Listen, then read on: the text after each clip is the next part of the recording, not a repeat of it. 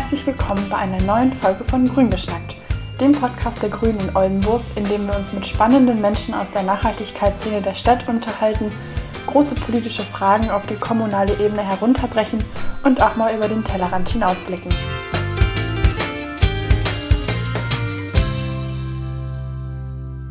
In dieser Folge wollen wir uns anlässlich des erneuten härteren Lockdowns und der Weihnachtszeit mit dem Thema psychische Gesundheit auseinandersetzen. Dafür haben wir mit Wilfried Schumann gesprochen, Leiter des psychologischen Beratungsservice des Studentenwerks Oldenburg.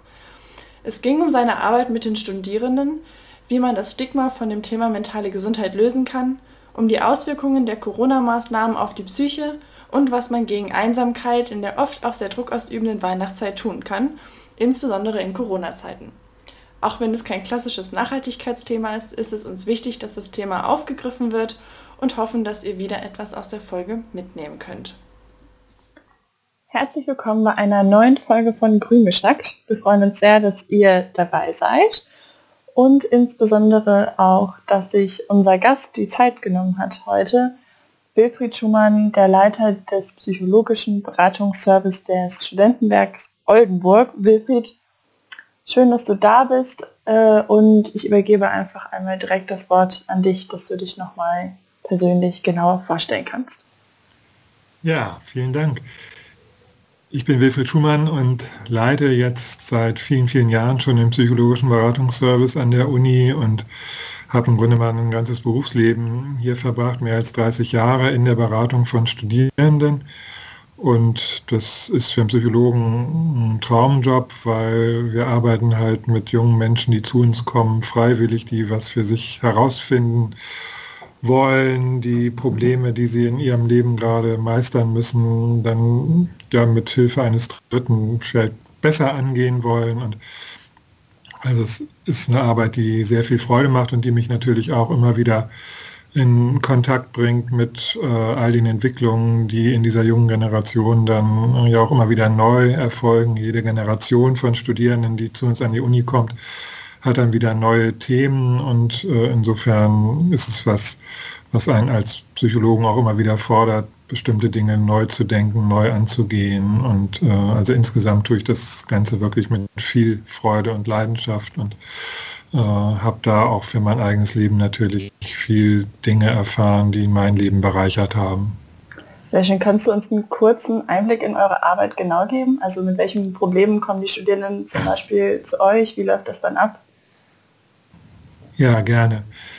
Die Studierenden finden in uns Ansprechpartner bei allen persönlichen oder auch studienbezogenen Fragestellungen. Das heißt, es ist wirklich ein ganz, ganz breites Spektrum und ich könnte das äh, ein bisschen salopp so sagen, wann immer irgendwie man merkt, man kommt allein nicht weiter mit irgendeiner Problemlage. Äh, Freunde, Familie hat man schon ausgereizt, die äh, wollen davon nichts mehr hören oder können einem nicht weiter äh, gute Hinweise geben.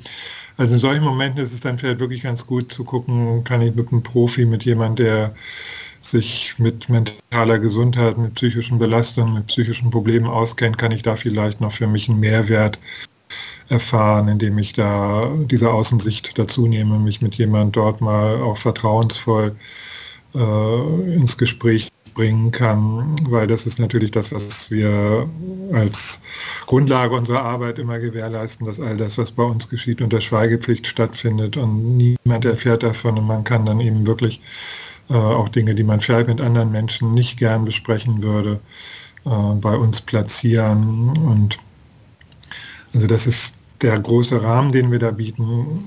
Was immer man an Problemen hat, wir gucken erstmal, ob wir es mit eigenen Mitteln dann vielleicht mit den Beratungsmöglichkeiten, die wir haben, äh, wir sind eher kurzfristig orientiert, ob man damit ausreichend weiterhelfen kann. Und manchmal ist es eben so, dass wir dann auch weiterverweisen müssen, wenn wir merken oder auch wenn die Studierenden merken, es gibt Dinge, die müssen mit größerer Intensität und über einen längeren Zeitraum bearbeitet werden. Aber dann können wir entsprechend auch Hinweise geben und da so ein bisschen die Weichen stellen. Also mitten im Feld in der Uni sind wir eigentlich die, an die man sich zunächst mal wenden kann und dann gucken wir, kriegen wir das eigentlich mit Angeboten, die wir selber äh, zur Verfügung stellen können, gut geregelt oder gibt es Dinge, die man darüber hinaus bedenken müsste? Hast du im Verlauf der jetzt äh, der langen Zeit, die du jetzt schon an der PBS arbeitest, Veränderungen festgestellt oder sind da neue Themen hinzugekommen? Wie hat sich das entwickelt äh, mit den Themen, mit denen die jungen Menschen zu euch kommen? Also ich habe tatsächlich als stärkste Veränderung wahrgenommen, dass mit dem neuen Jahrtausend und mit den Veränderungen, die man im Studiensystem damals vorgenommen hat, dass damit doch das Thema Stress und Überforderung und Belastung durch Prüfungen bei Studierenden sehr in den Mittelpunkt gerückt ist. Das Studiensystem hat eben einen starken Fokus darauf, dass man ja jedes Semester Prüfungen ableisten muss, dass man immer sehen muss, dass man seine Punkte einsammelt und es ist so ein bisschen Zeitgeist auch so mit dem neuen Jahrtausend in unsere Gesellschaft reingekommen, dass es alles doch noch schneller gehen muss und, und Menschen sich mehr unter Druck fühlen, auch äh, Leistung zu erbringen, die ihnen abverlangt wird. Also dieses Thema, das gab es natürlich früher auch schon, Leistung in einem System, wo man ausgebildet wird und dann am Ende geprüft wird, war natürlich immer irgendwie auch was Bedeutsames, aber diese Geschichte hat sich einfach doch sehr verschärft aus meiner Wahrnehmung. Und wir haben damit auch dann viele, viele Studierende in die Beratung bekommen, die schon gleich am Anfang des Studiums dann auch angefangen haben, an sich zu zweifeln oder Probleme hatten, dort sich gut reinzufinden, weil man eigentlich gar nicht mehr so eine gute Eingewöhnungsphase hat, wo man erstmal drauf losstudiert und das ziemlich ohne Druck machen kann und erstmal gucken kann, komme ich hier gut klar und äh, passt das mit dem Fach. Also da ist heute die Wahrnehmung der Studierenden eher so, dass sie von Anfang an gut funktionieren müssen und das bringt natürlich dann auch viele persönliche Entwicklungen und Zweifel, wenn man merkt, es klappt bei mir nicht so reibungslos, die dann bei uns am Ende in der Beratung äh, auch deutlich werden. Also dieses Thema ist halt ein bisschen herausstechend. Wir haben auch beobachtet dann, dass Studierende zu uns kamen, die wir vorher noch nicht so erlebt haben, nämlich Studierende, die nah an so Burnout-Symptomatiken waren. Das äh, denkt man sich ja eher, dass das so eine Situation ist, die man bei Leuten, die, was weiß ich, mit 40, 50 im Beruf dann irgendwann ausgebrannt sind, dass man das dort erlebt. Aber das haben wir dann doch auch schon bei Studierenden äh, sehen müssen. Und das sind für uns auch so ein bisschen Warnzeichen, dass wir versuchen natürlich auch innerhalb der Hochschule immer so ja, dafür einzutreten, dass man halt äh, doch so ein Stück Druckentlastung auch äh, erzeugt, dass man mal Signale gibt, dass ein Studium nicht unbedingt in der Regelstudienzeit erbracht werden muss, äh, sondern dass es normal ist, so sind die Zahlen ja auch, dass man das eigentlich bei der überwiegenden Mehrzahl der Studierenden beobachtet, dass sie länger brauchen und dass das okay ist. Also dass man so ein Stückchen Druck und Tempo aus dem System nimmt, äh, aber der Zeitgeist geht in eine andere Richtung und das schlägt sich eben bei uns nieder. Ansonsten haben wir all die Probleme, die man in diesem Alter hat, weil man sich eben ja, auf eigene Füße stellen muss, weil man vielleicht das erste Mal weg von der eigenen Familie ist, weil man in einer neuen Stadt zurechtkommen muss und überhaupt für sich auch herausfinden muss, so die großen Fragen des Lebens, wo will ich hin, was soll in meinem Leben mein Beitrag sein in dieser Gesellschaft, in dieser Welt. Also dieses sich darin auch selbst finden und so die eigene Identität so ein bisschen besser definieren zu können. Das sind ja Entwicklungen, die eigentlich in dieser Altersphase auch eine große Rolle spielen und die eben manchmal auch Beratungsbedarf dann erzeugen. Mhm. Jetzt meintest du eben schon, dass ihr kurzfristiger arbeitet und äh, gegebenenfalls dann auch äh, weiter verweisen könnt oder müsst, wenn es größere Angelegenheiten sind. Wie würdest du denn so die mentale Gesundheitsversorgung, sag ich mal, in Oldenburg beschreiben? Man hört ja oft von TherapeutInnen, Mangel von äh, furchtbaren Wartezeiten, mit denen man rechnen muss. Äh, kannst du da in Oldenburg, äh, also für Oldenburg so eine kleine Einschätzung geben, wie es da ausschaut? Ja, das ist etwas, was uns natürlich tatsächlich Sorge bereitet, dass wenn wir Studierende beraten dahin, dass für sie Psychotherapie das heißt also eine längerfristige und intensivere Beschäftigung mit ihren psychischen Problemen, dass das eigentlich angemessen und gut wäre, dass wir dann immer vor Augen haben müssen, dass man dort auf jeden Fall mit Wartezeiten rechnen muss und dass die Studierenden sich in den Markt begeben, wo einfach viel mehr Nachfrage ist als Angebot.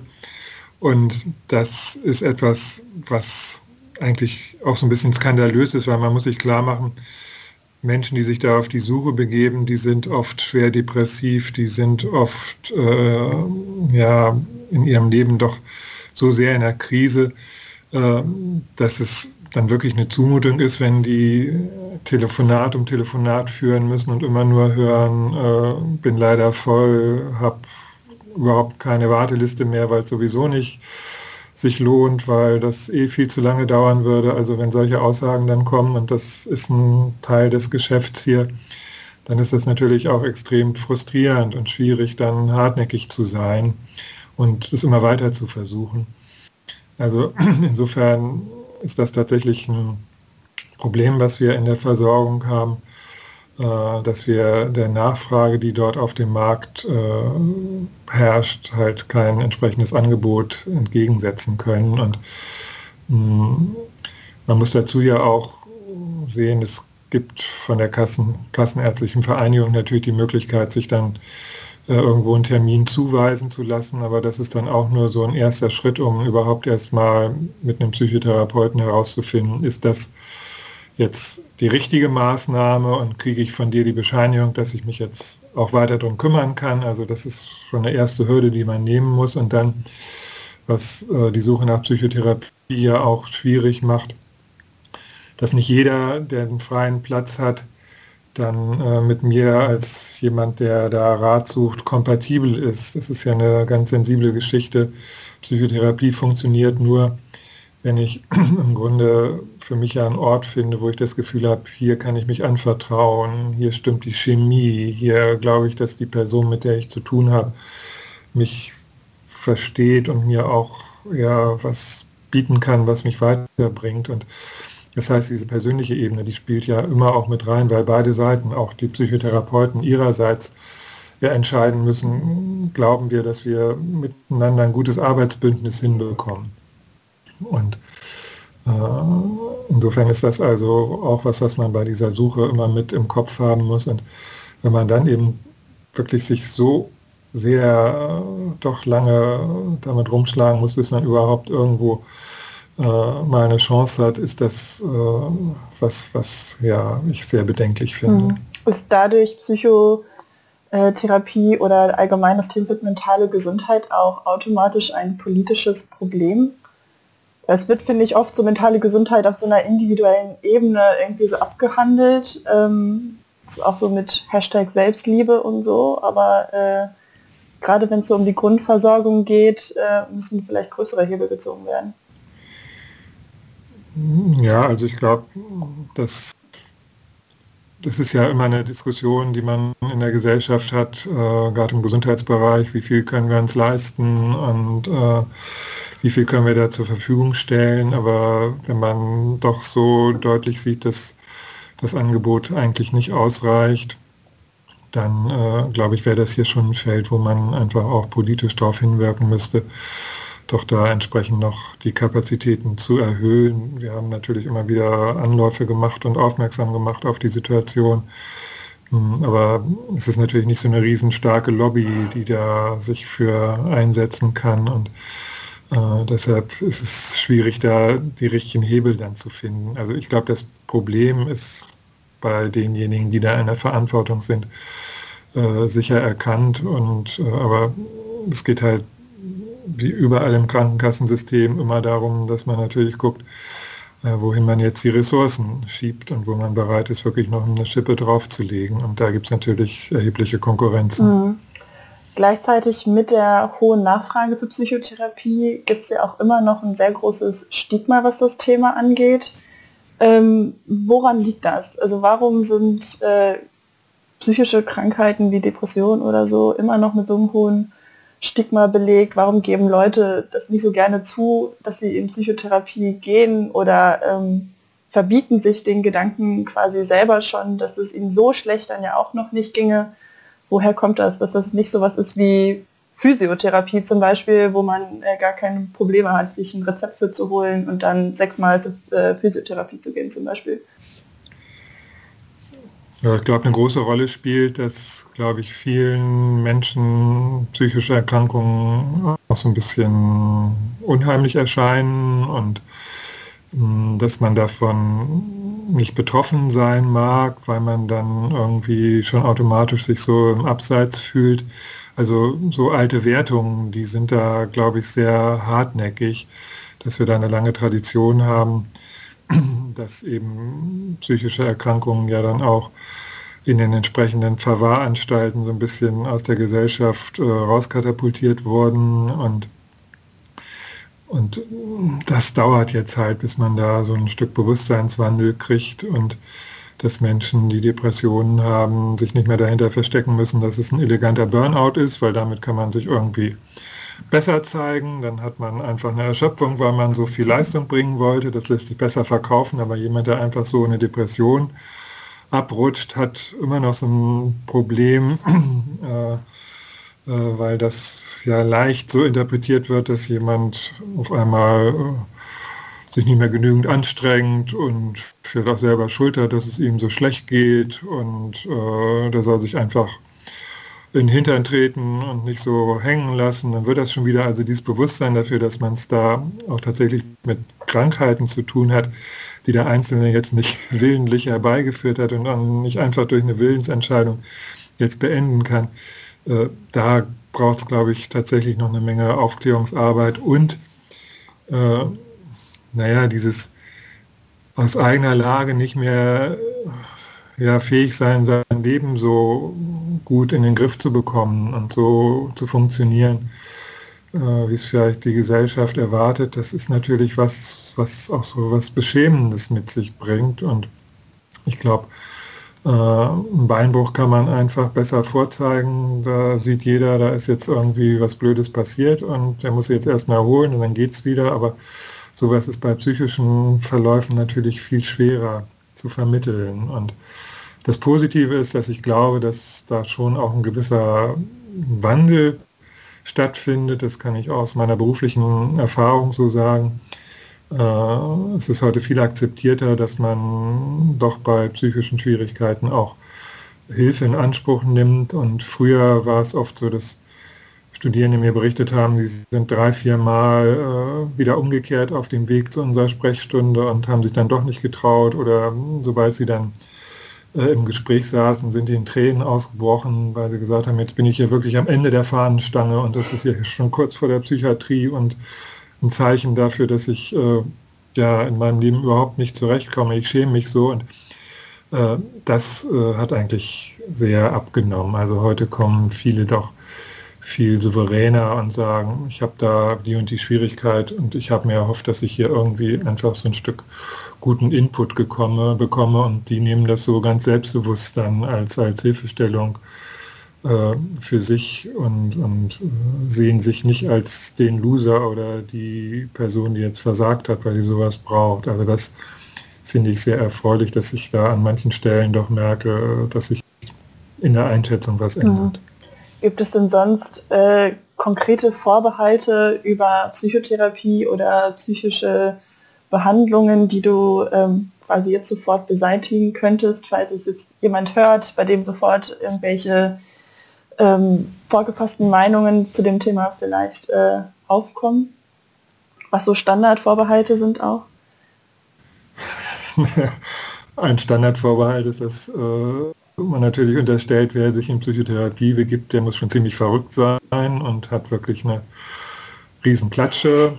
Also da wird ja auch so ein bisschen dann, soll ich sagen, also gespalten, ne? dass man dann mit dem Finger zeigt auf andere Leute und eigentlich äh, froh ist, dass ich selber sowas nicht nötig habe. Und äh, das ist schon ein Standardphänomen, was mir begegnet. Und das andere, was unter Studierenden äh, schon eine große Rolle spielt, ist, dass viele Sorge haben, dass in Psychotherapie ihre berufliche Laufbahn, gerade wenn sie irgendwann mal verbeamtet werden wollen, kennen wir viele Lehramtsstudierende, also dass eine berufliche Laufbahn dadurch dann hm, beeinträchtigt sein könnte, dass sie da mal große Schwierigkeiten haben könnten später und dass sie sich deshalb nicht trauen, das für sich in Anspruch zu nehmen. da muss ich immer Aufklärungsarbeit leisten, dass sich da rechtlich die Situation sehr verbessert hat, dass niemand mehr, nur weil er mal früher Psychotherapie gemacht hat, jetzt so pauschal von bestimmten beruflichen Optionen ausgeschlossen werden kann.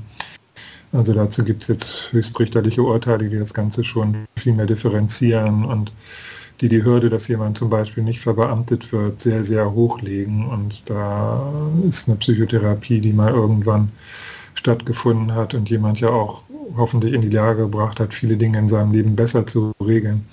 Die ist da jetzt kein Ausschlussgrund mehr. Hm. Kann es einem zu gut gehen für Psychotherapie? Oder beziehungsweise ich, ich höre ich öfter, dass man denkt, ach, mir geht es noch nicht so schlecht, daran nehme ich Leuten, die das viel dringender bräuchten, den Platz weg, gerade auch mit der äh, mit den knappen Therapieplätzen?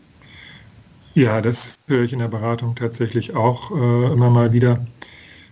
Da ist aber für mich ganz entscheidend äh, der persönliche Leidensdruck, den jemand hat. Man kann ja nicht objektiv jetzt ermitteln, der oder die ist viel schlechter drauf als jemand anders, sondern es spielt immer eine Rolle, ob ich selber in meinem Leben den Eindruck habe, äh, da läuft etwas so schief oder es ist so eine Beeinträchtigung meiner Lebensqualität, dass ich einfach eine Unterstützung brauche und wünsche, damit es mir einfach besser geht. Und das ist das Entscheidende. Und jedes äh, Anliegen, was an uns herangetragen wird, nehmen wir damit erstmal ernst. Und man kann nicht sagen, der, der nur den Liebeskummer hat, äh, der bräuchte eigentlich keine Beratung, weil es gibt auch Leute, die Selbstmordgedanken haben und äh, deshalb muss man das einfach äh, nur den schweren Fällen jetzt äh, möglich machen.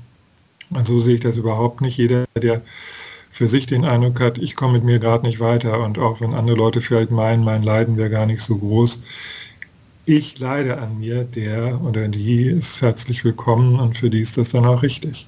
Okay, ja, danke, dass du das quasi hier nochmal so klar gemacht hast. Ähm, ich hatte auch schon zu Beginn äh, gesagt, dass Corona gerade so auch im Hinblick auf äh, psychische Krankheiten auch nochmal oder psychische Gesundheit, äh, auch mal positiv formuliert, äh, eine große Rolle spielt. Ähm, wir nehmen jetzt quasi einen Tag, bevor der harte Lockdown wieder losgeht, auf.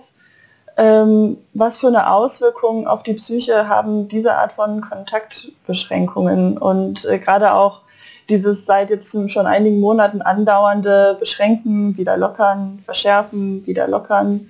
Ähm, kannst du da irgendwie Entwicklungen feststellen oder welche Entwicklungen sieht man in der Gesellschaft? Ja, aus der Beratungsarbeit kann ich sagen, dass diese Verunsicherung, die wir einfach durch diese Krise jeder natürlich aushalten mussten, dass sich das natürlich in der Beratung auch äh, niedergeschlagen hat, weil auch in meiner Lebensspanne kann ich mich kaum an eine Situation erinnern, wo mal Pläne auf einmal so durchkreuzt waren und äh, alles, was man sich vorgenommen hatte, auf einmal in Frage gestellt schien und auch äh, kaum mehr so eine Sicherheit war, dass man äh, wusste, womit man jetzt in den nächsten Monaten zu rechnen hat. Das hat natürlich äh, Folgen auch für die Psyche und, und viele Studierende haben schon sehr darunter gelitten, dass sie jetzt gerade im Frühjahr, als wir äh, ursprünglich zum ersten Mal damit konfrontiert waren, äh, das ja gar nicht absehbar war, wie es jetzt überhaupt weitergeht. Und, und das äh, ja, führt natürlich dazu, dass die Menschen, denen es vorher schon nicht gut ging, äh, sich dadurch nicht besser fühlen, sondern dass psychische Symptome bei Menschen, die unter Ängsten oder Depressionen äh, leiden, dass äh, dann natürlich die Symptomatiken auch verschärft waren. Und mh, mm, dazu kommt, dass wir ja durch diese Kontaktbeschränkungen auch eine ganz andere Form des Soziallebens haben und dass gerade Studierende natürlich sehr darauf angewiesen sind, äh, in ihrem sozialen Netz Rückhalt zu finden und äh, so dieses neue soziale Leben, was man im Studium aufbaut, jenseits der Familie, jenseits der alten Bezüge. Also das ist ja das, was einen im Studium dann trägt und dadurch, dass das jetzt auch so sehr eingeschränkt wurde, äh, hat es natürlich für viele zur Folge gehabt, dass sie sich sehr isoliert gefühlt haben und äh, das schmerzlich vermisst haben, das, was man sonst äh, mit anderen auf dem Campus teilen konnte oder auch im Umfeld äh, des Studiums, was es dort alles für Möglichkeiten kulturell und sportlich gibt. Das ist alles sehr abgeschnitten und war auch lange Zeit ja auf jeden Fall sehr reduziert. Jetzt wird es nochmal wieder krasser. Und das schafft natürlich äh, erhebliche Probleme mit diesem Alleinsein dann zurechtzukommen und, und äh, da auch, was das Studium angeht, ja auf eine ganz andere Weise jetzt studieren zu müssen. Mm, das ist jetzt eine Situation, wie man sie im Fernstudium hat oder wie Menschen, die sich halt nur im Homeoffice organisieren müssen. Das haben die Studierenden ja nicht gewählt, sondern müssen jetzt irgendwie damit einen Umgang finden. Und die Folge sind natürlich viele, viele Arbeitsstörungen, großer Motivationsverlust an vielen Stellen und Probleme jetzt unter diesen Bedingungen irgendwie aktiv mit so einer Restleidenschaft fürs Studium äh, dann doch die Dinge voranzutreiben. Also das ist schon sehr eingeschränkt und insofern versuchen wir dort Hilfestellungen zu geben, wie man das für sich organisieren kann, wie man dafür sorgen kann, dass so die sozialen Kontakte doch nicht völlig einschlafen. Aber die Herausforderung ist einfach immens. Hm. Wird äh, mentale Gesundheit in den Maßnahmen ähm, deiner Meinung nach ausreichend mitgedacht? Gerade wenn man auch jetzt eben an ältere Menschen denkt, die halt vielleicht sowieso schon isoliert sind, die es ja eigentlich zu schützen gilt ursprünglich, aber ähm, wo dann quasi die physische Gesundheit dann so ein bisschen gegen psychische Gesundheit eingetauscht wird vielleicht auch? Ja, da ist man natürlich in einem Dilemma und einem Konfliktfeld und da möchte ich auch mit den Politikern nicht tauschen, die ja da jetzt immer wieder Regelungen dann auch verantworten müssen. Ich glaube, es wird mittlerweile besser mitgedacht, weil das war sicher in der ersten Lockdown-Phase ähm, ja eine Situation, die man sich wirklich gar nicht vor Augen führen mag, was dort äh, ein Leid geschehen ist, dadurch, dass Menschen, die in Heimen untergebracht waren, äh, völlig ja, abgeschnitten waren von ihren Angehörigen. Äh, das hat man jetzt ein bisschen besser auf dem Schirm, aber es ist natürlich äh, alles andere als ideal oder das, was man sich menschlich wünscht, was jetzt äh, unter diesen Bedingungen äh, ermöglicht wird, sind ja doch so kurze Zeitfenster, äh, dass es nur ein Tropfen auf einen heißen Stein ist, wenn man sich die Lage vorstellt von äh, Menschen, die im Altenheim leben. Also da ist die Isolation nach wie vor, glaube ich, äh, dieses kein Zugang haben zu den Menschen, die man liebt und für die man vielleicht auch noch zu leben bereit ist. Also das ist ja für den Lebenswillen, für, für den Sinn, den man dann hat, äh, gerade am Ende des Lebens, ist das ja doch entscheidend, dass man irgendwie auch noch in Kontakt sein kann mit denen, die einem was bedeuten und dass das so äh, sehr eingeschränkt ist, das äh, ist sicher eine große Quelle von Leid und aber ja, es ist, glaube ich, schwierig, da die Balance hinzukriegen zwischen den Dingen, die man von der Pandemie her gedacht auch einhalten muss und dem, was man für die Einzelnen sich wünscht. Mhm. Ja, auch so zu dem Thema Alleinsein und beziehungsweise versus Einsamkeit ist ja nicht zwingend das gleiche, aber für viele Menschen dann eben oft auch schon. Ähm, wir haben bewusst diese Folge jetzt vor Weihnachten oder in der Weihnachtszeit aufgezeichnet, weil auch ohne Corona ähm, die Weihnachtszeit ja oft nicht nur die schönste Zeit des Jahres ist, wo man die ganze Zeit glücklich mit seiner Familie unterm Tannenbaum sitzt und äh, die perfekten Geschenke auspackt, sondern eben auch für viele Menschen, die keine Familie haben oder alleine sind, ungewollt oder vielleicht auch trotzdem gewollt und dann immer noch unglücklich sind oder große Konflikte in der Familie haben, ähm, nicht unbedingt eine leichte Zeit. Ähm, was genau ist Einsamkeit? Gibt es unterschiedliche Arten von Einsamkeit und was können Gründe für Einsamkeit sein? Ja, Einsamkeit in dem Wort steckt ja immer, dass man darunter leidet und das hast du ja eben auch schon so formuliert. Es gibt Menschen, die das Alleinsein sehr genießen können und für die das also eine Situation ist, die überhaupt kein Problem darstellt, aber Einsamkeit heißt ja, dass das Alleinsein eben nicht frei gewählt ist und man sich eigentlich was anderes wünschen würde. Und Gründe, dass man sich einsam fühlt, die können natürlich damit zu tun haben, dass man feststellt, dass es einem nicht gut gelingt, ein funktionierendes soziales Umfeld, äh, gute Beziehungen herzustellen, dass man bei sich feststellt, dass man dort vielleicht äh, Hemmungen hat, äh, auf andere aktiv zuzugehen, mit anderen sowas zu gestalten, dass man vielleicht eine Geschichte hat, dass man schon immer irgendwie sich außen vor gefühlt hat,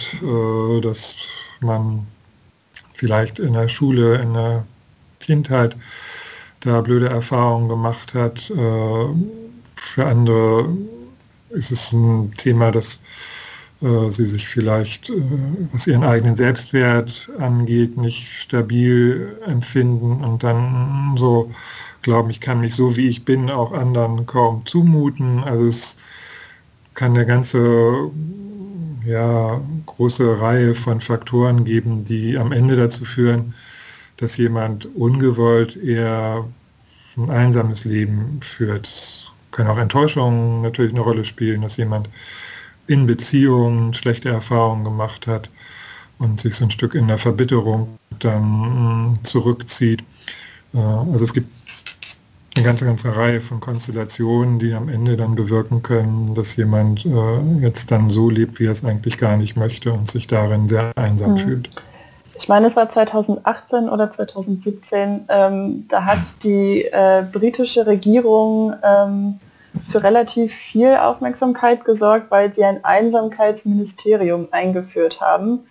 Ähm, würdest du sagen, dass sowas für Deutschland auch sinnvoll wäre? Beziehungsweise hier auch nochmal die Frage von vorhin nochmal, ist auch Einsamkeit vielleicht ein politisches Problem ein Stück weit? Das ist jetzt ein Gedanke, da habe ich mich noch nicht mit beschäftigt, weil ich äh, finde natürlich mentale Gesundheit ist was, worum man sich gesellschaftlich kümmern sollte und wo man sich vielleicht auch fragen sollte, sind die Werte, die wir in dieser Gesellschaft verfolgen, äh, die sich mehr am Bruttosozialprodukt äh, bemessen, sind die richtig verortet oder muss man nicht auch andere Dinge erwägen, wenn es äh, um das Wohl unserer Bevölkerung geht? Hm, Einsamkeit darin ist sicher eine Facette, aber ich merke so, dass man das so politisch angeht, äh, durch ein Ministerium erscheint mir erstmal ein bisschen befremdlich, weil ich glaube, es geht ja eher darum, dass wir äh, naja, doch versuchen, als, als äh, Gesellschaft miteinander äh, ja, noch solidarischer zu handeln. Also, dass wir einfach diesen Gedanken, dass wir zusammengehören, in einem Boot sitzen, dass wir äh, nicht nur auf die alten Familienbande vertrauen können, weil sich Gesellschaft weiterentwickelt hat und, und für viele Menschen Familie nicht unbedingt der Ort ist oder so der Heimathafen, ähm, in dem sie sich jetzt besonders gut aufgehoben fühlen, dass es also im Grunde Alternativen geben muss, wie Menschen dann auch gut miteinander sozial verbunden sind. Ähm, ich sehe das schon als gesellschaftliche Aufgabe, aber das durch ein Ministerium zu verwalten, fühlt sich erstmal komisch an tatsächlich. Ja, ist das denn etwas, was ich an meinen Mitmenschen von außen äh, an bestimmten Zeichen erkennen kann? Dass sich jemand einsam fühlt. Es gibt ja auch dann eben dieses Einsamsein unter Menschen, dass sich dann jemand auch in einer Gruppe von Menschen da nicht richtig aufgehoben fühlt. Kann ich das als Kollegin oder Kommilitonin oder Freundin, wie auch immer, irgendwie von außen erkennen? Kann ich da irgendwie unterstützen? Also es hilft ja immer, so ein bisschen Sensibilität zu haben für die Menschen im Umfeld und mh, hm, ob sich jemand jetzt einsam fühlt, das kann man natürlich so, ich sag mal, auf den ersten Blick sicher nicht erkennen, weil die meisten das auch nicht so gerne nach draußen äh, ja, raushängen, wenn sie solche Gefühle haben. Hm. Also ich finde es immer gut, wenn man mit Menschen, mit denen man doch einen relativ engen Kontakt hat, äh, immer wieder äh, einfach deutlich macht, ich bin auch interessiert daran zu wissen, wie es dir geht und äh, ich höre gerne, äh, wie dein Alltag aussieht, was du denkst und was dich beschäftigt. Und also ich würde versuchen, die Tür zu öffnen dafür, dass das eben Thema sein kann und äh, dass jemand sich gegebenenfalls auch damit äußern kann oder mich, sich anvertrauen kann mir gegenüber. Äh, aber ich glaube, dass man es so auf den ersten Blick äh, nicht unbedingt erkennt, sondern es ist eher dann die Frage, weil die Lebensumstände, wie du gesagt hast, die können ja so sein, dass man von außen denkt, die ist gut eingebunden, gut integriert, die Person hat Freunde und äh, trotzdem kann so ein Gefühl sein, dass jemand sich darin sehr einsam vorkommt und äh, also ich kann nur anbieten, mich interessiert dein Befinden und dann könnte das vielleicht auch Thema werden. Hm. Das heißt, es kann auch äh, in unserem Umfeld dann direkt so sein, dass eben Leute vielleicht einsam sind und sie kriegen es noch gar nicht so richtig mit. Das kann die Person neben dir sein, von der du es nicht denken würdest. Und was kann ich machen, wenn ich mich selber einsam fühle? Vielleicht auch jetzt gerade in Zeiten äh, von Lockdown und Co., wo man sich nicht einfach in dem Sinne aufraffen muss, äh, um irgendwie unter die Leute zu kommen, wenn man genau das eben gerade nicht machen soll?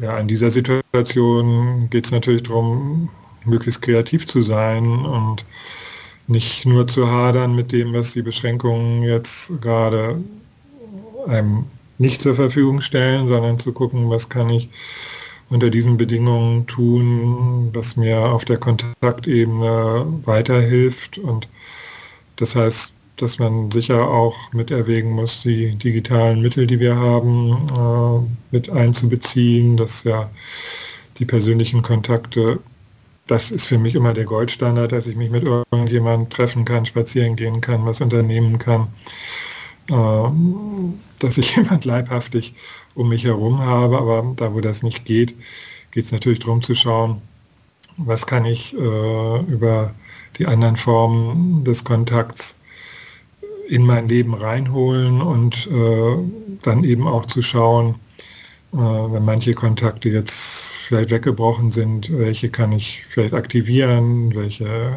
Menschen aus meiner Geschichte, mit denen ich länger nicht zu tun hatte, könnte ich vielleicht doch mal wieder ansprechen. Und vor allen Dingen hm, erscheint mir wichtig, dass man sich nicht so eine Hemmung aufbaut und denkt, oh, das ist ja peinlich, wenn ich da jetzt irgendwie einen ersten Schritt unternehme und die anderen sind wahrscheinlich alle so mit sich beschäftigt, dass die von mir gar nichts wissen wollen. Also damit mh, hm, setzt man sich ja so eine eigene Barriere und mh, hm, ich glaube, gerade in dieser Zeit kann man davon ausgehen, dass viele andere ja genau dieses eigene Bedürfnis auch teilen und vielleicht auch selber darunter leiden, dass jetzt Kontakte reduziert sind und dass man darauf bauen kann, äh, dass man dort vielleicht offene Türen einrennt mit einem eigenen Vorstoß und dass das also eher positiv ankommt, als dass sich andere dann belästigt fühlen, wie man es vielleicht innerlich befürchten mhm. würde. Also da würde ich ermutigen, sich nicht mit solchen Gedanken äh, gleich so eine Erfolglosigkeit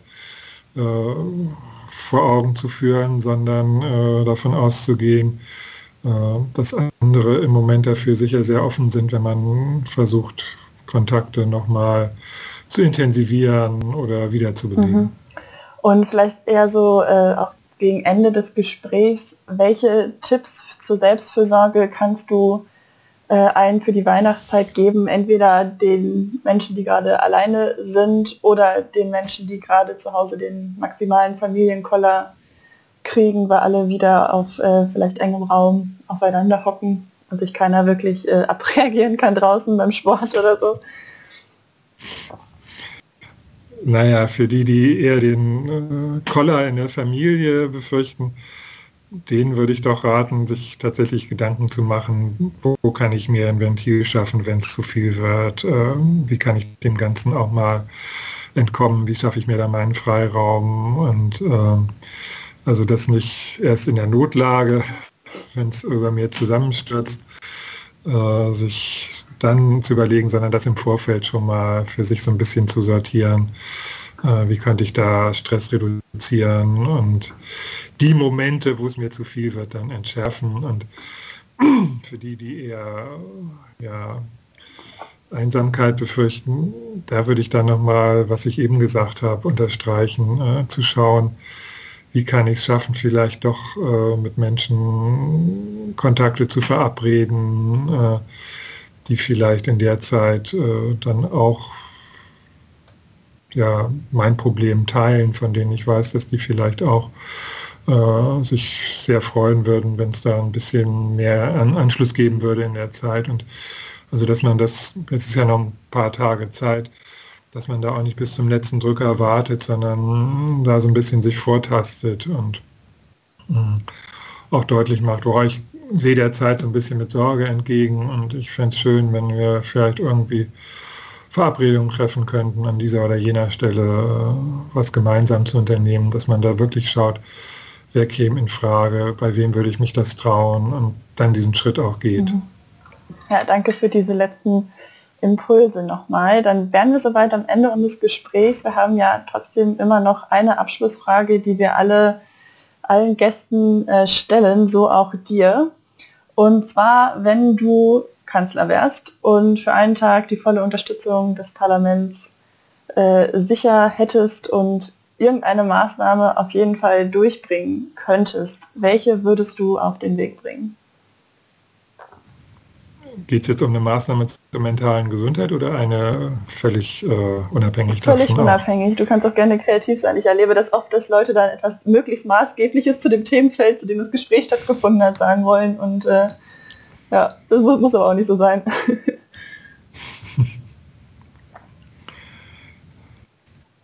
Ja, das ist schwierig mit dieser vorgestellten Machtfülle umzugehen.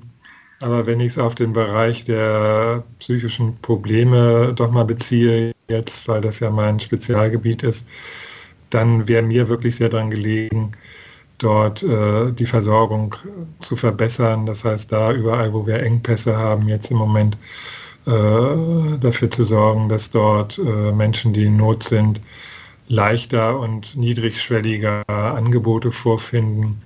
Und äh, gesamtgesellschaftlich würde ich tatsächlich eine Kampagne starten, dass man die Stigmatisierung, die es noch gibt, äh, versucht so ein Stück aufzuweichen, weil es kann jeden treffen. Also jeder Mensch in dieser Gesellschaft lebt mit diesem Risiko und dass wir diesen Menschen, die dann äh, am Ende betroffen sind, äh, immer noch in vielerlei Hinsicht ausgrenzen oder mit dem Finger drauf zeigen äh, und im Grunde damit abwehren, dass wir wissen, eigentlich sind wir auch nicht auf der sicheren Seite. Äh, das ist ein Zustand, da würde ich dann sicher viel politische Bewegung äh, initiieren, damit dieses Stigma wegfällt. Sehr schön.